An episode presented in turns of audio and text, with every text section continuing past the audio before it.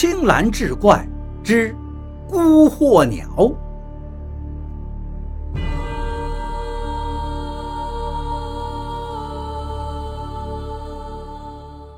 话说清末民初，在老上海的浦东镇有一家织布的老铺子。这家老铺子的掌柜姓张，一辈子老老实实、兢兢业业，从来不做什么亏心事。可是呢，就这儿子不争气，眼看要到而立之年了，还没让老头抱上孙子。张老掌柜求遍了各路菩萨，让儿子试遍了各种偏方。才总算让儿媳妇的肚子有了一点动静，可还没等他高兴多久，坏事就来了。那年是民国二年，身怀六甲的儿媳妇思乡心切，非要回河南老家看看。老掌柜无奈，总不能不让儿媳妇回娘家吧，于是只好吩咐儿子张豪带着儿媳去了火车站。临走之前，老掌柜对儿子千叮咛万嘱咐。路上一定要小心，毕竟媳妇肚子这么大了。可哪料想天算不如人算，去的时候还好好的，一路无事，回来却正好撞上了刺客在老上海的火车站刺杀宋教仁。枪声一响，可把人们都吓坏了，现场当时就乱成一锅粥。挺着大肚子的儿媳行动不便。也不知被哪个不长眼的人撞了一下，身子一歪就倒在了地上。张豪连忙蹲下去扶自己的媳妇儿，等他蹲下去，媳妇儿已经疼得昏了过去，身子底下一滩血也扩散开来。张豪一个大老爷们，急的是眼泪都要掉下来了，顾不得许多，抱着媳妇儿挤过人群，冲着最近的医院跑去。只可惜红颜薄命，因为失血过多，再加上这一路颠簸，医生也是无力回天，将母子二人都送进了太平间。张豪是痛不欲生啊，却又无可奈何，最后只好租了一辆灵车，一步一泪把媳妇儿的尸身送回到浦东老家。老掌柜在家里盼星星盼月亮。甚至还给即将出生的孙子连夏冬衣服都做好了，最后却盼来的是自己儿媳妇的尸体，一尸两命。他劳累纵横，大叫一声，便昏死过去。等他醒过来，家人已经在操办儿媳妇的丧事了。作为一家之主，老掌柜只能强忍悲痛，主持事宜。按照老上海的习俗。家里有人去世，要去烧扑堂香。所谓烧扑堂香，就是迷信的说法，为死者在阴间开路。离张家最近的一处城隍庙在高桥镇，要是抬着棺材走，得走上两三个时辰。一路上经过九座庙、十三座桥，每一处都要磕头烧纸。老掌柜疼爱儿媳，于是便请了二十多个人抬着棺材去高桥镇。蹊跷的是，这一路上都有麻雀跟着送丧的队伍，不停地在儿媳妇的棺材上盘旋。老掌柜驱赶了几回无果，便由他去了。到了晌午时分，众人才到了高桥镇的城隍庙。老掌柜刚进去烧完香出来，就看见无端的平地一股怪风吹来，把盖在棺材上的红布就给吹走了。他带着众人慌慌张张的去捡红布，谁知回来的时候，竟然看见棺材上多了一只死麻雀。那麻雀身体微热，显然是刚死不久。而一直盘旋在棺材上方的麻雀群，此时。也不见了踪迹，他骂了两声晦气，拎起麻雀的尸体就扔了。回去的路上倒是平安无事，只是到了弄堂口的时候，那群黑压压的麻雀又出现了，看得直让人心里发慌。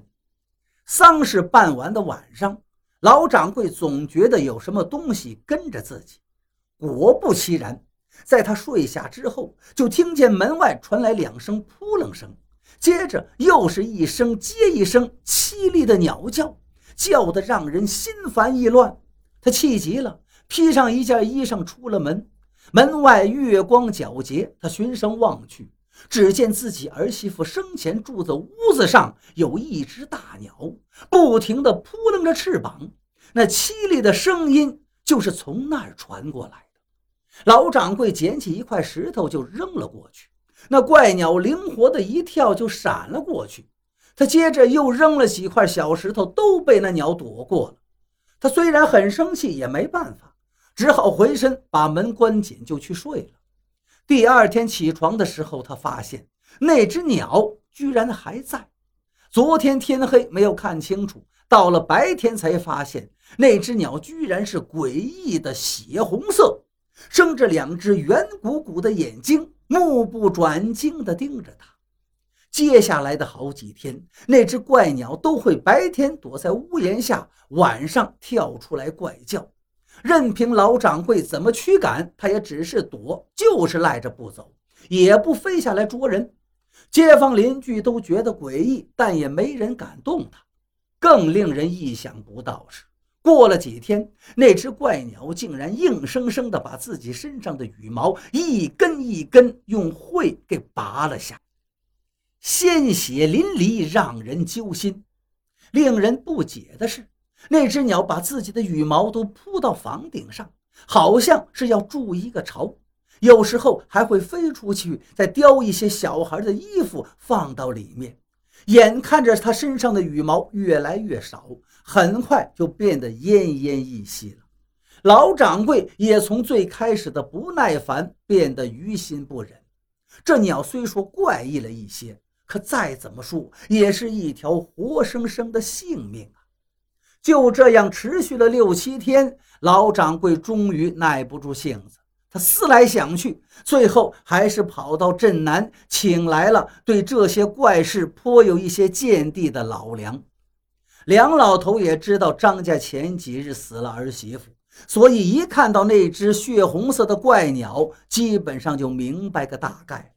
他嘱咐老掌柜。天黑之前，把做给没有出世的孙子的衣物放在门口，再摆一些祭品和一个稻草做的娃娃。天黑之后，无论听到什么声音，千万不要出门。老掌柜按照他的吩咐做了。当天夜里，就听到那只怪鸟的声音比前几日又大了几分，更加吓人。只不过到了后半夜就不再叫了。天快亮的时候，他又听到砰砰两声，大概是那只怪鸟在用自己的身体撞门。老掌柜吓得腿都软了，也没敢去开门。没过一会儿，就听到一声撕破云天的凄厉叫声。不知怎么着，他听的这个声音，自己竟流出了两行浊泪。等到次日清晨，天光大亮，他出去一看。只见那只血红色的怪鸟躺在自己放的那只稻草娃娃身上，身子已经变得僵硬。那些做给未出世的孙子的衣服，已被怪鸟嘴边吐出的鲜血染成了暗红色。他也不知道是害怕，还是因为一些说不出的复杂心事，急忙给那个怪鸟跪下磕了几个头。这才壮着胆把场子清理干净，又把那只鸟的尸首给埋了。他也大概猜到了，那只怪鸟与自己苦命的儿媳妇应该有着莫大的关联。自此之后，张家再也没有经历什么怪事。张豪也自打妻子死后没有再娶，直到一九三七年战争爆发，张家举家迁移，那只怪鸟的埋身之处。也就无人知晓了，而这个故事当然也就无从考证了。《奇异杂谈》中曾有记载，未把孩子生下来就死去的孕妇会有怨气，这种怨气会化成一种叫孤惑的怪鸟。